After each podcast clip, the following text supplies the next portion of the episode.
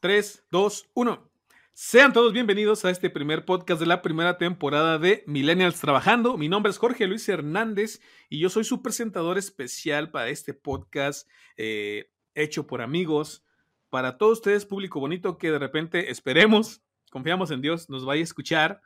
Y doy la bienvenida a mis dos colaboradores que son dos de mis más grandes amigos que tengo en, en la vida, si no por decir los únicos dos que posiblemente vaya a tener.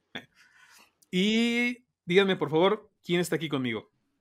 Empezamos. Un este amigo, un amigo, yo soy Coco, soy uno de los coanfitriones. Y pues, ¿qué te puedo decir? Muy contento de estar en este nuevo proyecto, en este, en este podcast que esperemos les guste. Como tú dices, que mucha gente de repente nos llega a escuchar por ahí. Y pues vamos a estar haciendo muchos comentarios al respecto. En lo personal soy amante de la cultura pop y cualquier cosa que sea de ese tema me encanta hablar. Ok. ¿Y también tenemos a quién más? Hola, ¿qué tal? Muy buenas noches. Yo soy Eduardo Ortiz. Como siempre, un placer estar con ustedes. Y pues, ¿qué te digo, no? Me encanta leer. Odio la tecnología, entonces por eso estamos batallando un poquito por aquí. Pero como siempre, es un gusto estar con ustedes. Eres, eres un poco cascarrabias, dirían los chavos, ¿no? Como dicen los Ándale. Sí, soy como calamardo, ¿no? Ándale con Calamardo, poquito. Eh, pero fíjate en qué lugar nos pones, porque si tú eres Calamardo, entonces Coco sería Bob Esponja y, yo sería Patricio. yo, soy, la no sé qué tan bueno sea. Y nos faltaría por ahí un Plankton, que podría ser cierta persona que no puedo decir en este momento, pero por si nos llega a escuchar. Pero ya, ya les diré a ustedes quién es. Pero bueno, el tema del día de hoy con el que vamos a empezar esta primera temporada y este primer episodio de Millennials Trabajando es precisamente qué es ser millennial. Y por ejemplo, Coco, yo te pregunto, ¿tú qué sabes de los millennials? ¿Quiénes son los millennials? ¿Qué hacen los millennials? Uf, son, muchas preguntas, amigo. Ajá. A ver, para ti, ¿tú qué sabes, güey? Así, lo que te venga en mente luego, luego. Porque ahorita yo voy a dar información, pero tú dime tú qué, sabes de los millennials. Sí, claro, tú, tú ahorita corroborarás o complementarás lo que yo diga, pero pues los millennials son realmente esta generación que nació a mediados de los ochentas en adelante y esta generación que tuvo como este esta convivencia con los indicios o inicios de cierta tecnología, con los cambios también tan drásticos de cierto tipo de, de educación que de repente se les dio a la anterior generación, que son los boomers, que ellos son los que crecieron con la posguerra, que son nuestros padres. Y pues son gente que está abogando literalmente por cambios drásticos en la sociedad, como la tolerancia, como el cambio climático, como la natalidad, entre otras cosas, y también intentan asumir un rol más libre, un rol más libre en la sociedad y de alguna manera también tratan de seguir por lo menos lo que ellos quieren hacer y no un patrón específico como antes los papás seguían de lo que le decían nuestros abuelos, ¿no? Ok, perfecto. Rafa, para ti, ¿qué son los millennials? ¿Y tú te consideras eh, millennial? O sea, de esta generación. No sé. Mira, vamos a... Bueno, quiero partir primero por este asunto, como bien dice Coco, pues es como la generación que viene a romper los paradigmas que se venían dando anteriormente, tanto culturales como educacionales, todo este asunto, pues sí es una nueva tendencia, vamos, es como una bocanada nueva. Sí. Eh, pero aquí entro yo en una contradicción, porque a pesar de que por mi edad y de acuerdo a la brecha generacional que se abre con esto, entraría en lo que es la vertiente millennial, no me considero como tal. Ajá, ¿no te identificarías con las características por ahí de repente que se pueden decir de los millennials? Eh, digamos que un 80-20, amigo. Ajá. Ok. Fíjate que yo estaba pensando también en esta cuestión de, de qué es ser millennial y todo esto. Y estuve investigando en internet como buen millennial. Eh, y, me encontré una, una nota eh, de la cual me voy a robar la información del financiero espero que no nos demanden ni nos digan nada, en donde te van diciendo, bueno, algunas de las características de los millennials, y se les voy a decir, solamente que creo que esta información está eh, encaminada al estudio de, la generación millennial con cuestiones de, entenderlos en el mercado laboral, en el mercado eh, económico y, cuál es como que el papel que traen ahí. Ajá. Sí, sobre todo este tampoco mide lo que es ya, ya sabes, generación Z, generación Y, Centennials, X, todo ese tipo de detalles que ya son demasiado. Ahora, una de las preguntas que se van a quedar así como sin responder porque no lo investigué, porque hueva. este es este. ¿Quién chingado les pone las, las, los nombres a las generaciones? O sea, o como para qué, o en qué momento empezaron, porque ¿cuál sería la generación A? ¿Los que nacieron después de Cristo? ¿Los que nacieron cuando se empezó a, bueno, cuando, cuando ya se sabía escribir, leer y escribir, o qué onda? no, es que mira, son los antropólogos, pero el punto también es que eh, muchas de las veces no es una teoría globalizada, por ejemplo, con, con respecto a los antropólogos. ¿Y por qué de repente existe la generación eh, Z o Y? Y Rafa no me va a dejar mentir, digo, al final él también puede corroborar y completar esta información. Eh, lo que ocurre es que son el devenir de la generación X, que la generación X es esta generación reitero, también igual, este, mediados de los 80, este, mediados de los 90, que les tocó precisamente esa etapa de adolescencia en esa época, que era una etapa de incomprensión de gente que había sobrevivido a, o que había sobrevivido a una crisis económica y les iba a tocar otra a mediados de los noventas. Y esa generación como es una generación sin futuro se le llamó la generación X. Y ese es el parámetro para poner la generación Y y la generación Z, pero 10 años posterior a su nacimiento, por eso les llama así. Ok, pues ya, ya valió verga, ya dice toda la información, entonces ya para qué chingados lo la... entonces, no, vamos a, déjame, te leo la, la nota del financiero, güey. Este, dice, si tienes entre 25 y 40 años de edad, perteneces a la generación millennial. O sea, pues nosotros estamos entre 25 y 40 años, ¿no? Bueno, Rafa ya anda entre los 41, ¿no? No, no, no, me veo. Pero todavía está joven. amigo, pero realmente tengo 26. ok, ok. Te contamos sobre algunas características que conforman a esta generación. La generación del milenio está conformada por las personas nacidas entre 1981 y 1996. De acuerdo con el Centro de Investigación Pew Research, ay, güey, ah, no sería Pew Research, con sede en Washington, D.C., son hijos e hijas de los baby boomers y de la generación X. Que de hecho yo sería eh, hijo de una de personas que son baby boomer. Una, bueno, mi mamá sería baby boomer por la generación y mi papá sería generación X. Ah, caray, sí, sí. Pues más o menos. ¿Eres una fusión? Sí, sí, por eso estoy echado a perder yo. no, yo soy. mis papás son boomers. Totalmente boomers. Ok. A ver, entonces dice acá. Los lapsos generacionales no son una ciencia exacta, pues se toman distintos años para delimitar una generación, explica la, esta encuestadora, no sé qué sea, Mitowski. No, no son esos güeyes. Este, dice, eh, a los millennials les cuesta más trabajo. Ah, bueno, aquí ya son algunas de las características. Mira. Pero bueno, hasta ahorita, de esto que leímos, pues ya fue lo que dijiste tú, Coco. Aparte que nos diste el, eh, nos diste el dato de que quienes van decidiendo eh, cómo nombrar las generaciones, pues son los antropólogos, pero también dijiste, por ejemplo, que no es algo que está como que, como una teoría globalizada, ¿no? Sí, exactamente. Lo toma en cuenta. Es, que también depende, o sea, es como decir, a veces estas etiquetas que se les ponen a las generaciones es como también como, como decirles, ay, son baby boomers, entonces ellos no aceptan la tecnología o no son capaces de entender la tecnología.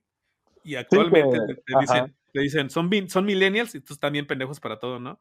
No saben trabajar, no quieren trabajar, quieren ser ricos sin trabajar, quieren ser youtubers y ganar chingos de dineros. Entonces sí también como que participan muchas etiquetas que son medio malas, ¿no? y generalizan, y generalizan muchas veces. Ajá. ¿Tú qué, eh, qué nos comentaba, Rafa? Sí, precisamente eso, ¿no?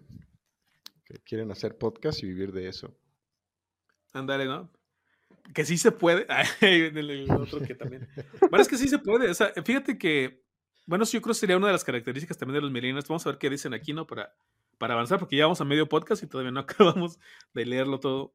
Mira, la primera característica que nos apuntan aquí sobre los millennials es que a los millennials les cuesta más trabajo emanciparse que a las personas de otras generaciones. Si bien en general los y las y los adultos jóvenes suelen tener poca riqueza acumulada, para las y los millennials millennials es más difícil juntar recursos que para los baby boomers en su juventud. Que de hecho hay muchos memes, no sé si han visto, ¿no? Que mi papá a los 25 años ya tenía casa, familia, tres hijos, cuatro hipotecas, eh, una, casa chica, entre otras tantas cosas.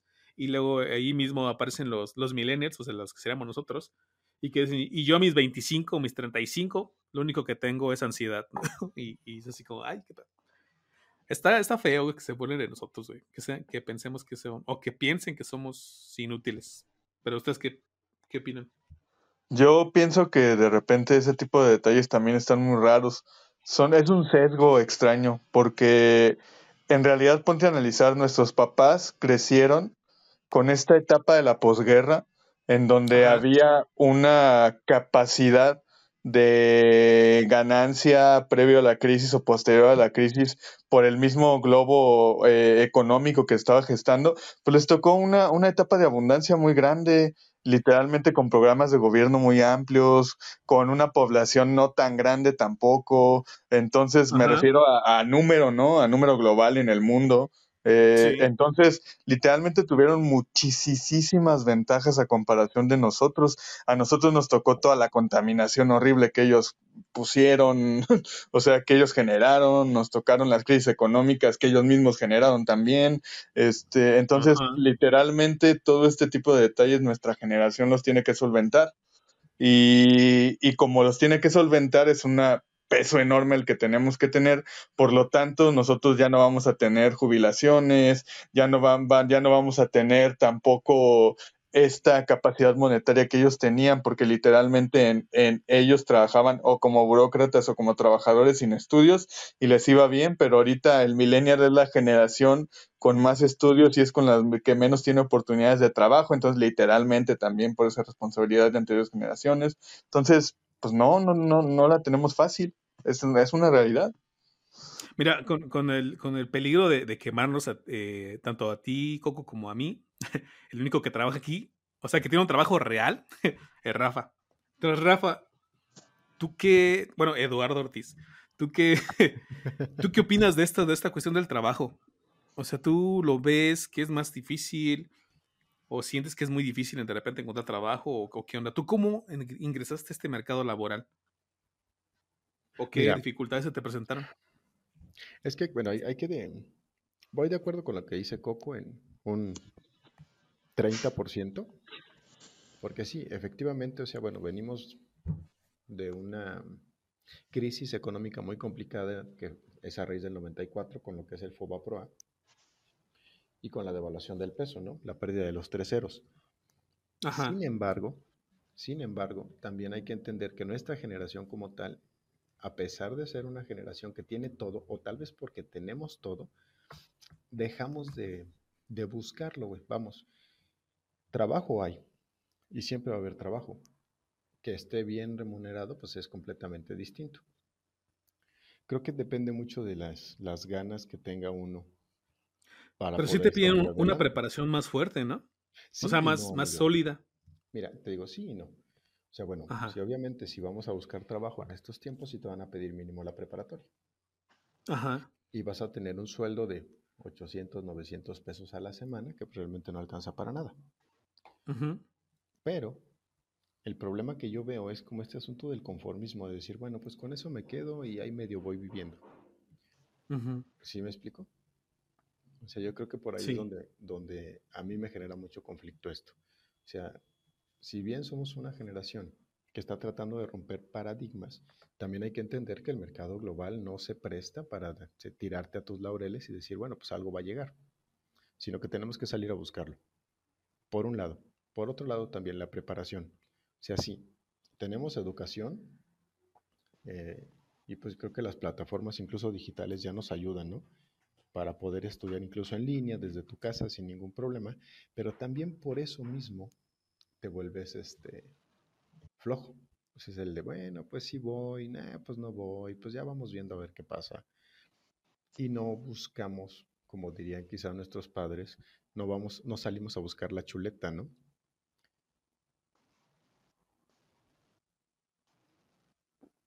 Entonces yo creo que aquí sí tenemos que primero, bueno, hacer una diferenciación entre decir, bueno, no es que no haya trabajo, o sea, trabajo hay, pero no está tan bien pagado como antes.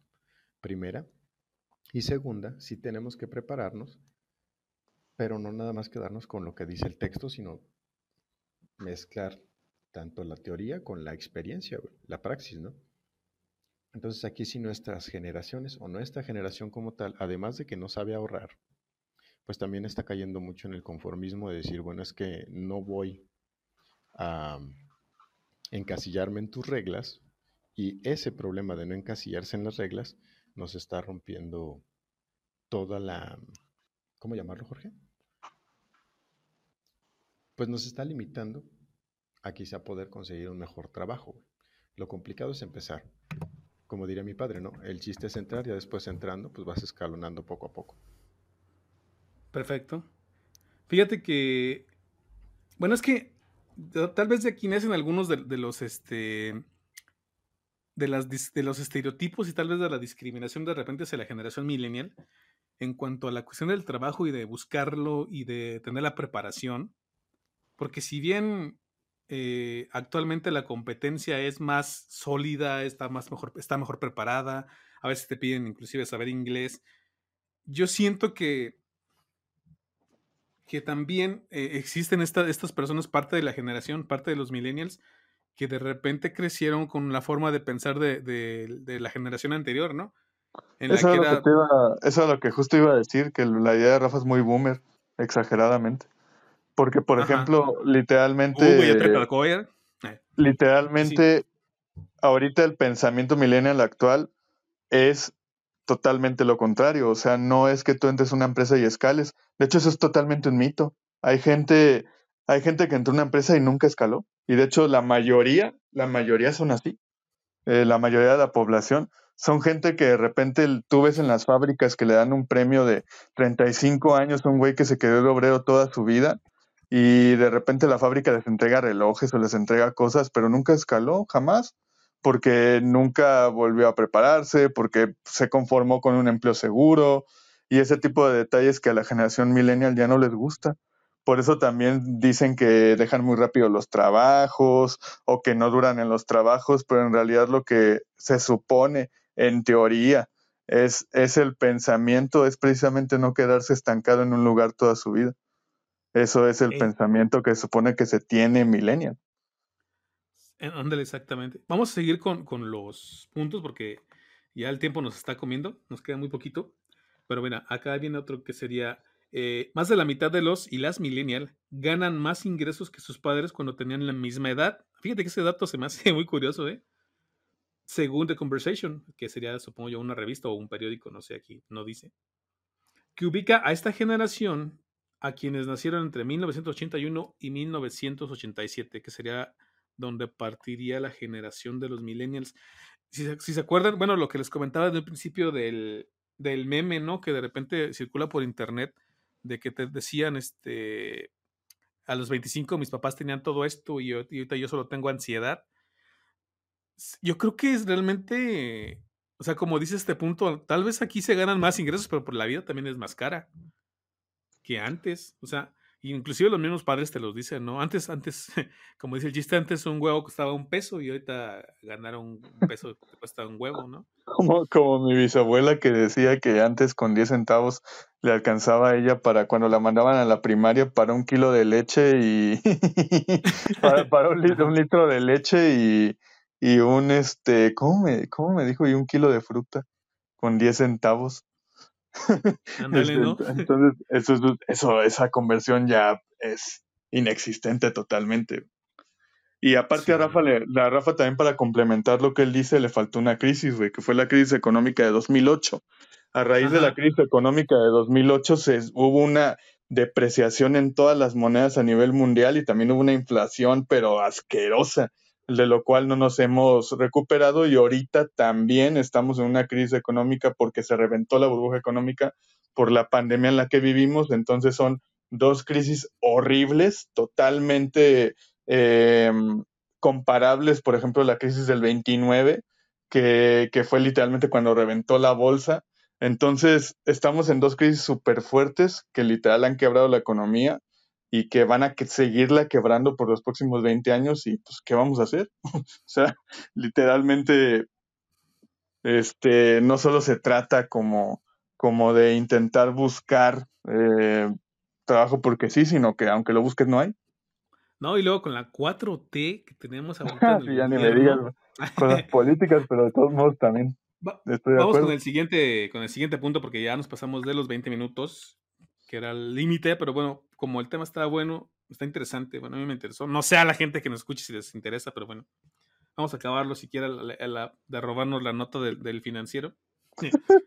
Dice, la interacción de los jóvenes con los medios digitales puede estar impulsando ciertas habilidades y capacidades, como es esto de grabar podcasts, hacer videos en YouTube y publicaciones en Instagram, en, ¿cómo se llama ahorita? El TikTok, que no les pagan, pero, bueno, no les pagan en la plataforma como tal, pero te puedes conseguir patrocinadores y si te ganas una buena lanita. O sea, una persona con un millón de suscriptores que tenga al menos un millón de vistas al mes, sí te andas ganando unos 50 mil pesos con cuestiones de menciones de, marcas, ¿no?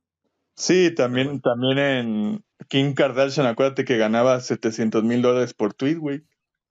Ándale, ajá. Digo 70 mil dólares, perdón. Pues no, creo que ahorita ya de andar en lo más. Bueno, depende, porque ya no es tan famosa, aunque sí es muy. O sea, es famosa, pero ya no está tan, tan a las luces, ¿no? O sea, como que de, dando en los reflectores, dirían en los programas de espectáculos como que de, fue desapareciendo poco a poco. O no sé, bueno, al menos a, nivel mundial, ¿no? Pero tal vez en Estados Unidos sí. deja continuar con la nota. Eh,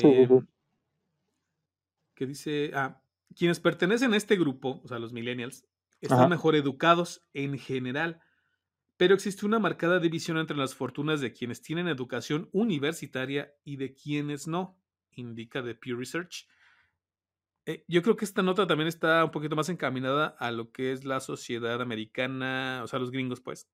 Aunque sí tiene cierta razón en cuanto a que a veces la educación, bueno, la educación en sí tendría que darte la oportunidad de entender mejores ingresos. De hecho, Rafa lo comentaba, ¿no? Eh, alguien con prepa aquí en México a lo mejor te gana 800 pesos a la semana y tal vez alguien con universidad, dependiendo también, pues te puede ganar un poquito más, ¿no?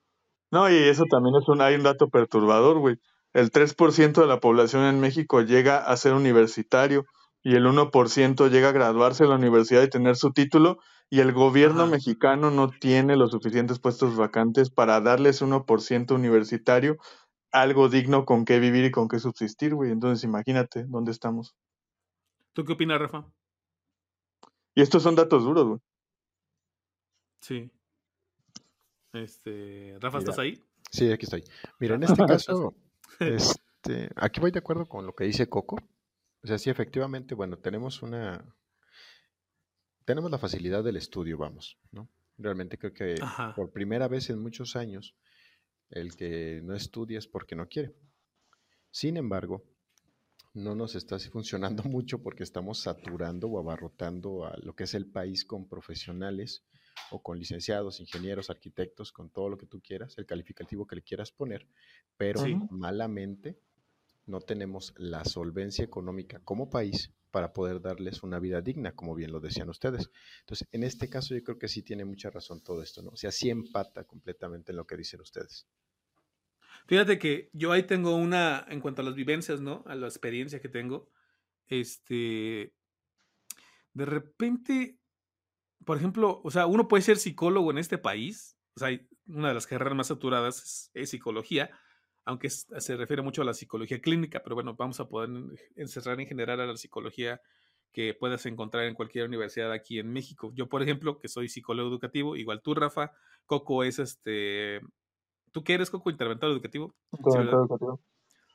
por ejemplo, yo sé que son carreras que son bastante funcionales, que tienen un, un este, un enfoque que va realmente a, ayudar a, crecer al país, a educar a la, población, a ayudar a la población a que supere problemas de aprendizaje, a que, a que haga cosas, o bueno, a atender problemas dentro de las aulas que antes se ignoraban y que eran de, pues, ok, ese, niño tiene estos problemas, pues ni modo, échalo para allá y a ver cómo sale, eh, cómo sale del hoyo, pero los demás tienen que aprender, ¿no?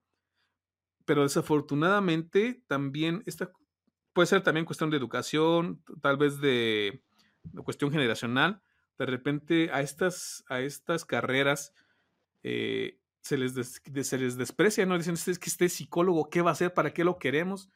Y de repente ves en la calle o en las aulas, ves alumnos que les hace falta a alguien que los atienda, que les hace falta a alguien que esté ahí para ver qué problemas tienen y cómo resolverlos, pero desafortunadamente te digo, a lo mejor por, por educación, por, por una cuestión sociocultural o generacional, pues esto se desprecia y, te dicen, y de repente te preguntan, ¿no? ¿Tú qué eres? Ah, pues yo soy psicólogo y te dicen, no, eh, pobrecillo, ¿no? Y de repente vas con alguien mano y le dicen a tu hermano, por ejemplo, ¿no? ¿Tú qué eres? No, pues yo soy este ingeniero. Ah, no, sí, ingeniero, vas a, vas a trabajar y vas a ganar mucho dinero. Y qué bueno, ¿no? Que sí sea, pero también qué desafortunado que estos, a estas personas se les desaproveche, se les desprecie y si llegan a conseguir un trabajo, el trabajo sea tan mal pagado para la, para la función y para la, la ayuda que realmente le está dando al país para salir adelante. No sé ustedes cómo lo ven. No, y son estigmas que tiene la sociedad, o sea, porque al final de cuentas, al hijo que de repente todo el tiempo están apapachando porque es ingeniero, resulta que le toca una competencia brutal porque todo el mundo estudia ingeniería por la misma idea y al final se termina, eh, termina encontrando un trabajo no remunerado acorde a su educación, no tan bien remunerado acorde a su educación, muy ínfimo y por las ideologías, digamos, anquilosadas de la sociedad en general, no, y por el mismo contexto de cada país, no logra hacer lo que se supone que le dijeron que debe hacer, porque pues el contexto es así.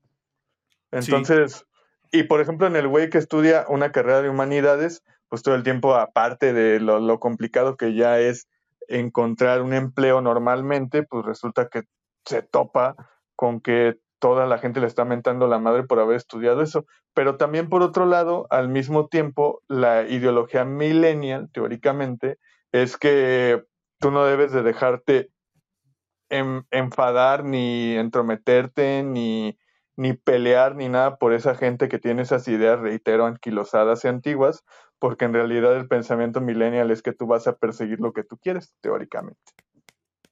Sí. De eso la realidad es que de hecho, hay un Es que de hecho creo que todo profesionista, todo profesionista es importante y tiene un lugar en donde va a realizar su función y tiene un lugar que ocupar para ayudar a, a salir adelante al país, a toda la gente, o sea, yo no tengo nada contra los ingenieros, puse el ejemplo porque es lo que he vivido y lo que he visto, ¿verdad?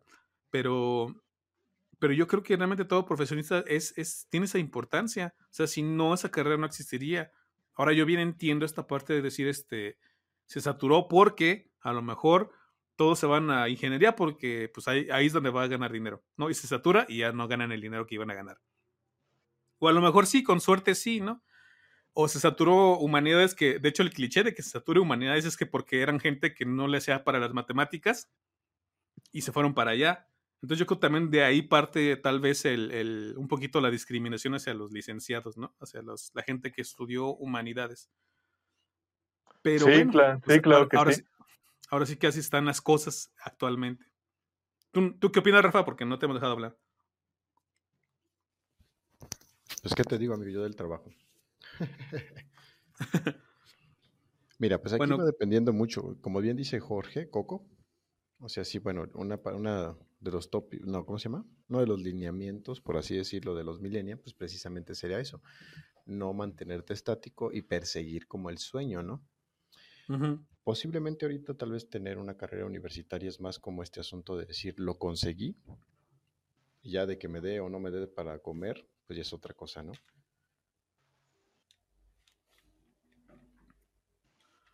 Ok. Perdón, es que se me fue la conexión de repente. ah, de por ¿Y qué más decía el artículo, amigo? Ah, vamos con los últimos dos. Ya estamos de media hora, ya lo voy a dejar así.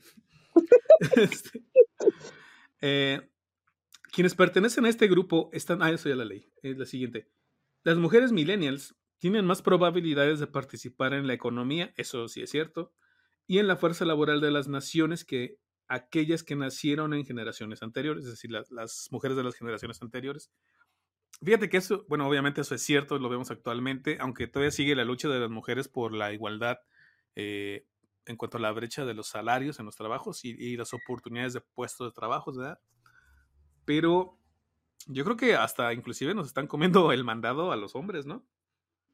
no, aparte, aparte también lo, yo creo que una de las buenas cosas que han hecho los millennials en este caso es literalmente abrirse y arriesgarse a hacer modificaciones en los pensamientos totalmente, a mí se hacen nauseabundos de la anterior generación, como por ejemplo, literal que había mujeres de llámese familiares nuestros o conocidos o quien fuera, que eran en toda mansedumbre y soportando maltratos y andando con gente indeseable como, como golpeadores, como borrachos, como mujeriegos, como este machos, lo que se entiende del machismo tóxico en general.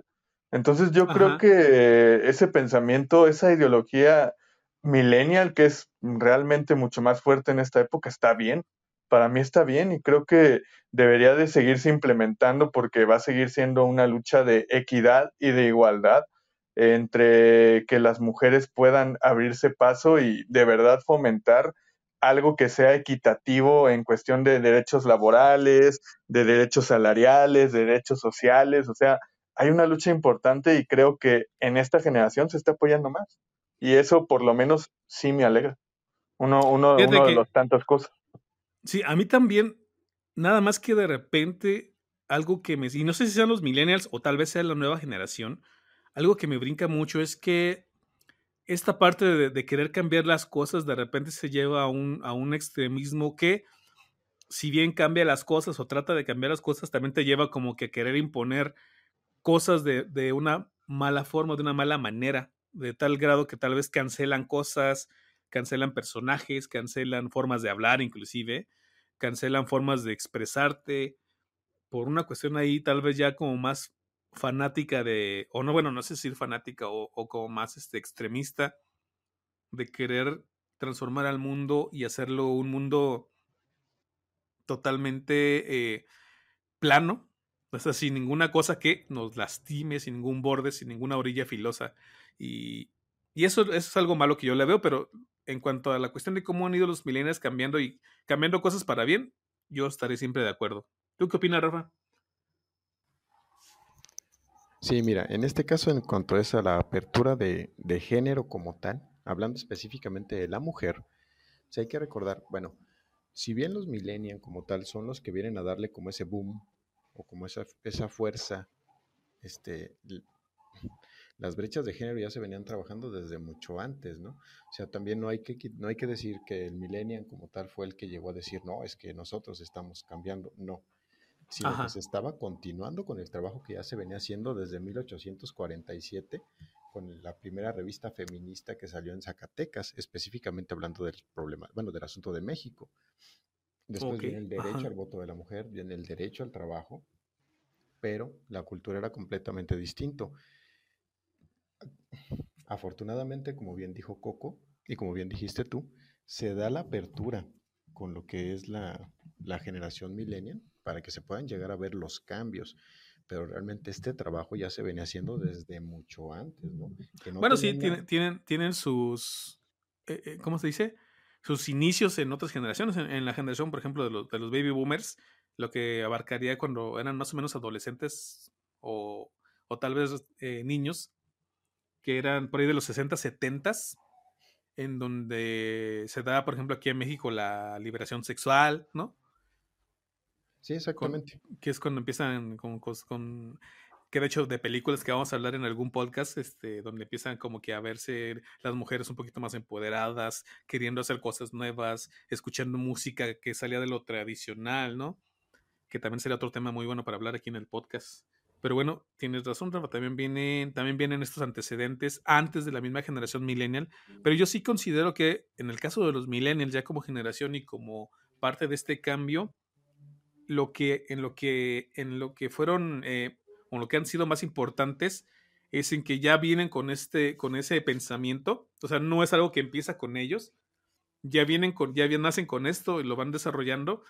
Y ya es más natural para el millennial decir, una mujer va a trabajar conmigo, una mujer puede llegar a ser mi jefa en el trabajo, puede ganar más que yo, y eso no tiene por qué hacerme sentir mal o hacerme sentir enojado Sí, y, eso yo siento que es lo que da la apertura para también tener mayor aceptación de todos estos cambios generacionales, de todos estos cambios de, roles, inclusive para los, en el caso de los millennials y ya como generación. Sí, como dice Rafa, también lo que, lo que ocurre es que ya allanaron el camino previo de un siglo antes o dos siglos antes, pues ya directamente ya los millennials tuvieron, digamos, ya empezando a pavimentar esa situación y ya no han, se han complicado tanto en, literal poder tener una ideología, poder tener un pensamiento mucho más sólido porque ya tenían estos, eh, estos antecedentes, pero ya lo imponen. Ya ahora sí, ya, ya se impone como tal ese pensamiento y se queda como un pensamiento cuasi hegemónico, también por esa influencia previa.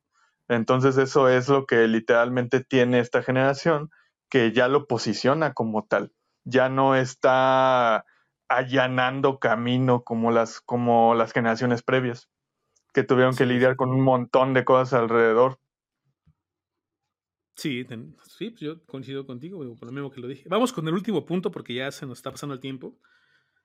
Y dice, las y los jóvenes de esta generación se autodefinen como consumistas y se las ingenian para comprar lo que quieren sin importar sus pocos recursos económicos, ah. según The Conversation, que de hecho hay un meme ahí muy, muy, bueno, es un meme, pero es un video, o sea, no sé cómo, cómo describirlo, un TikTok, digamos, vamos a ponerle así, donde dice, cuando eres adulto y ya tienes tu propio dinero, puedes comprar cosas bien, bien útiles y así puedes decorar tu casa de adulto independiente con gustos bien dementes, ¿no? Y, ya tienen, y pasan este, es la casa de, la chica o del chico que está llena de funcos, que está llena de, de cosas coleccionables, que está llena a lo mejor de, de eh, películas y cosas así, ¿no? ¿Sí, ¿Sí, han visto esos videos? Eh, los memes sí. los el, memes el video, ¿El video como tal no lo has visto? No, el video no. Ok, bueno, pero eso es lo que dicen, ¿no? De, es cosas de adulto independiente con gustos bien dementes. O sea, donde ya compras cosas que inclusive para las generaciones anteriores te, podrían decir, ¿eso para qué lo compras? O sea, ¿para qué lo quieres? ¿No? Por ejemplo, hace poquito vi un, un vato que estaba comprando, bueno, que le gustaba comprar cosas de cocina. Y entre las cosas curiosas que, que compró fue un sacapuntas, así gigantesco, un sacapuntas como tal, tal cual, nada más que gigante que servía para sacarle punta a las, a las, a las, a las verduras, por ejemplo, a las zanahorias, y hacía como que rizos de zanahoria. Oh, ¡Qué genial! Y ese, era su gusto de mente, O sea, si una persona de la, generación anterior te ve comprando eso, ¿qué te va a decir, güey? ¿Para qué chingos quieres eso? Ajá. Pero ya tú como millennial, eh, bien de mente, pues dices, ah, pues lo quiero para esto. Porque se me hace genial, porque pues no sé, me gustó, ¿no? Y tengo el dinero para comprarlo. Y ándale, pues ahí está. ¿Tú qué opinas, Rafa? Mm, bueno, en este caso voy a tomar, me voy a regresar un poquito a lo que hablabas al principio sobre la generación que no, no, tiene la cultura del ahorro. O sea, creo que las, prioridades tal vez de los baby boomers en este caso, que son la, la mayoría de nuestros padres, tenía otras prioridades en su vida, ¿no? Como era tener una casa, mantener a sus hijos, porque pues bien o mal a nuestra edad ya tenían dos, tres hijos. Sí. ya, eran, ya eran otras cosas, ya, ya era el de, tengo que pagar esto, ¿no? Ya tengo gastos fijos y necesito esto. En el caso de nosotros, o de la mayoría de nosotros, en el, punto de los millennials, seamos honestos, o sea, somos una generación que de un 100% solamente el 15 o el 20% máximo tiene una propiedad como tal a su nombre, que realmente se preocupa en un 40, si no es que hasta menos, por pagar tal vez servicios. La mayoría todavía viven con sus padres y como decían al principio, les cuesta o nos cuesta mucho trabajo emanciparnos. Y buscamos quien sustituya este, o quien satisfaga nuestras necesidades personales. Entonces ahí es donde se da la, la, oportunidad de decir, bueno, pues yo gano mi dinero y puedo comprar sacapuntas gigantes, ¿no? ¿Por qué? Porque pues no pago una hipoteca, porque no pago una renta, porque todavía me están manteniendo mis padres. Entonces, en este punto, aquí en este punto sí, sí no, no se nos da o no hemos tomado quizá la iniciativa de poder decir, bueno, vamos a apostarle un poquito más a otras cosas, no te digo, ahora, la abertura como tal del mercado, o sea, tenemos todo a la mano. Y es una saturación tremenda que es una competencia constante, ¿no? De decir, bueno, es que el amigo de mi amigo compró esto, pues yo también lo voy a comprar, ¿no? Solamente por saber o por poder poner una foto tal vez en Facebook, que es como muy interesante este asunto del decir, véanme, ¿no? Que yo también tengo el poder adquisitivo para poder comprar X o Y cosa. Entonces, aquí yo creo que tiene que ver, bueno, yo lo veo por dos lados. El primero, no tenemos como tal esa obligación de tener que pagar algo como tal. Y en segunda, que pues como todo viene y somos, ¿cómo llamarlo? Somos niños enormes. Pues todavía tratamos como de mantenernos en ese asunto de no quiero ser tan responsable todavía, ¿no? Ok, bueno, yo estoy, yo estoy de acuerdo con lo que dices, pero también podría decir, por ejemplo, este, bueno, en la cuestión de, de, pagar, de pagar tu, o sea, de tener una propiedad o de pagar tú la renta o de pagar tú tus servicios, yo creo que tienes toda la razón. O sea, sí puede, sí pasa eso, ¿no? De que tal vez el poco dinero que tienen actualmente los millennials, bueno, bueno, sí, actualmente los millennials, este, es porque no pagan todo eso y todavía viven en casa de sus papás. Eso me parece, o sea, muy acertado. Pero también aquí hay una cuestión que también, de hecho, vamos a tratar en este tipo de podcast, que es la de qué están comprando, o sea, en relación al consumismo, qué están comprando y cómo llegamos de eso, de esas cosas que compras a encontrar entre todos estos artilugios, aparatos o cosas, eh, aquello que es coleccionable y que de hecho podría tener una función como de una inversión a largo plazo, que a lo mejor ahorita lo compra por decir una figurita que te gusta de las tortugas ninja, ¿no? Que ahorita te costó a ti, Millennial, mil pesos, porque acaba de salir la película, se puso de moda. Y resulta que ahí la tienes tu figurita, la guardas y todo ya muy conservado, porque de hecho ya la cultura de lo que es el coleccionismo e inclusive eh, las, las cacerías de, coleccionables, actualmente con los millennials está, está tomando fuerza aquí en México, cosa que no teníamos antes. Por eso antes cuando comprabas algo, tal vez te, era más fácil que, que te dijeran tus papás, ¿para qué chingados quieres eso? Ese pedazo de plástico. No, porque no tenían en ese entonces la idea de que eso tal vez en un futuro pudiera tener un valor económico que tal vez multiplicaría por 10 lo que te costó originalmente y tal vez también podría saltarse cualquier cuestión de una devaluación monetaria. Porque, por ejemplo, para ponerte una idea, los juguetes de Star Wars que salieron aquí en México de la marca Lili, ¿Ledi? Ajá, Lili, Ledi. Sí, sí, era mexicano. Ponle tú que, voy a, voy a poner así un ejemplo muy burdo porque no estoy muy enterado, pero ponle tú que un monito de Luke Skywalker de aquel tiempo haya costado, ¿qué te gusta? 10 mil pesos, no. Bueno, no sé. Vamos a ponerle mil pesos mexicanos de aquel tiempo, ¿no? Actualmente, tal vez ese valor, de hecho, ya lo podría multiplicar por 10 o hasta por 100 cuando te encuentres con alguien que está buscando específicamente como coleccionista aquella figura de Luke Skywalker que te comento. Entonces, ese, ese valor de coleccionismo, ese valor también podría convertirse en una especie de inversión a largo plazo que tal vez podría suplir en cierto punto al ahorro, porque ya tendrías tú ahí tu colección, tu set de figuras que en algún momento te pudiera llegar a ser millonario. O sea, obviamente no todo va a ser así, no todo pasa así, pero la oportunidad y la y la y el material con que realizar este tipo de inversiones ya está aquí, inclusive el pensamiento para que eso pase ya lo tenemos actualmente ya con esta generación de millennials. Entonces, bueno, no sé ustedes cómo vean, pero esa sería mi opinión en cuanto a en cuanto a cómo lo que se consume y qué va a pasar con lo que se consume, que no es igual que antes, ¿no? ¿Qué opinan ustedes? No, pues yo, yo estoy de acuerdo en, lo que plantean tú y Rafa. Y también por otro lado, agregando algo más a, a eso que ustedes ya dijeron, es que a diferencia de nuestros padres o nuestros abuelos, también la generación millennial no se avergüenza de lo que es. O sea, literalmente, si tú eres ya un, como antes le podrían llamar como ñoño o nerd o geek o otaku o cualquier cosa que le digan consumado, antes era un motivo de, de, burla, de segregación, de, de inadaptabilidad y ahora ya no. Ahora ya no, ahora ya la gente es mucho más tolerante con ese aspecto, ya uno ya puede irse libre diciendo lo que es y no pasa nada.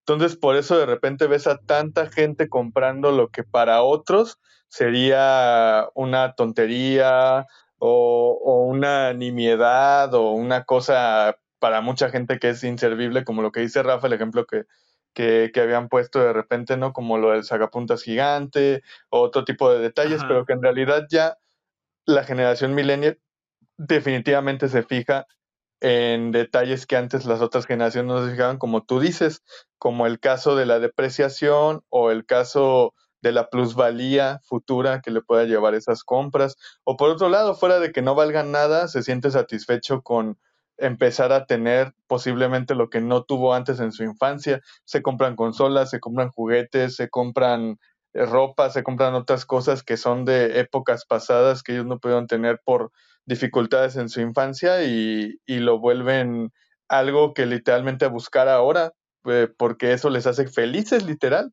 Es, es una manera uh -huh. de solventar un trauma infantil que al final de cuentas, valga la redundancia, y como dice Rafa, literalmente, pues conlleva a una infantilización de tu, de tu psique, pero no mala, o sea, no, no con un trauma severo ni mucho menos, al contrario, tú te estás dando el gusto que no te pudieron dar tus papás o que tú no te pudiste dar de, de niño, de adolescente, ahora que ya puedes. Y nadie tiene por qué juzgarte, por lo tanto también eres más libre ahora de coleccionar o de tener o de conseguir lo que a ti te guste y no pasa nada. Antes que literalmente... Hecho, como te comentaba, eso ahora ya se puede considerar una inversión a largo plazo. Sí, sí, sí. Exactamente. O sea, antes, antes, realmente, antes realmente te decían, este, esto no vale nada, ¿no? Y, y no hay nadie que te diga, ya estás muy grandecito para coleccionar eso, o sea, esas frases ya no se repiten, ya casi, ya casi ya no las escuchas. Ajá. Sí, exactamente. Rafa, ¿tú qué opinas de esto?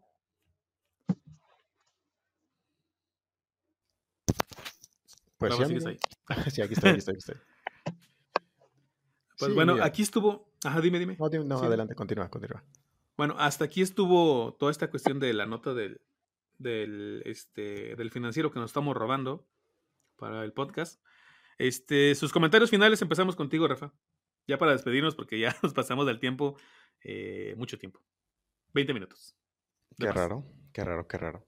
Qué raro, ¿verdad? Bueno, para despedirnos, Rafa, tus conclusiones. claro. Bueno, como te digo, para empezar, yo creo que no está mal el, el asunto de cómo se va generando. Sí se ha hecho una gran, se han hecho grandes avances a nivel cultural, se han hecho grandes avances a nivel este, social también. Se han roto brechas y se han, este, ¿cómo se llama? Disminuido las, las brechas de género también. Ha habido apertura para todos los movimientos que se han dado. Eso es bueno. Sin embargo, creo yo que también es importante que de repente tengamos como los pies bien, bien, bien en la, en la tierra de pensar un poquito a futuro del qué puede llegar a pasar más adelante, qué puede llegar a pasar cuando de pronto estas crisis económicas en las que estamos parados, que nos están tocando vivir, nos alcancen. Sí. Y pues nada más sería eso. Rescato yo de la generación millennial, como bien decía Coco, todo este asunto cultural, del cómo se han estado, cómo se ha retomado quizá las buenas costumbres, diría Carlos Fuentes, en, el aspecto del reciclaje, por ejemplo, del tratar de salvar al medio ambiente, de no consumir tantas cosas. Y pues nada más con eso me quedo. Eh. Yo soy Eduardo Ortiz y pues fue un gusto estar con ustedes esta noche. ¿Tienes alguna red social actualmente en la cual te podamos seguir la gente que de repente le interese tu opinión o quiera ver quién eres o qué haces? Sí, sí la tengo, pero no te, lo voy a, no te la voy a compartir. Por el momento, perfectamente. No, sí, sí, claro que sí me pueden seguir por Facebook, estoy como tal como Eduardo Ortiz. Y Ajá. bueno, pues ahí andamos, nada más. Por el momento es la única red que compartimos y tenemos una paginita por ahí de nombre Lunario, que es un Ajá. poemario que también por ahí vamos a compartir estas, estas transmisiones. Ok, y en cualquier momento que tengas alguna otra, pues igual nos haces, lo haces de nuestro conocimiento para la gente que nos llegue a escuchar y que quiera seguirte, pues ahí estaremos, ¿no? Claro que sí, amigo. Ok, Coco, tus conclusiones, por favor. Tienes poco tiempo. Pues yo también creo que lo importante, al igual que Rafa, es hablar un poco del futuro. Sí es, sí es una generación que le interesan los cambios radicales.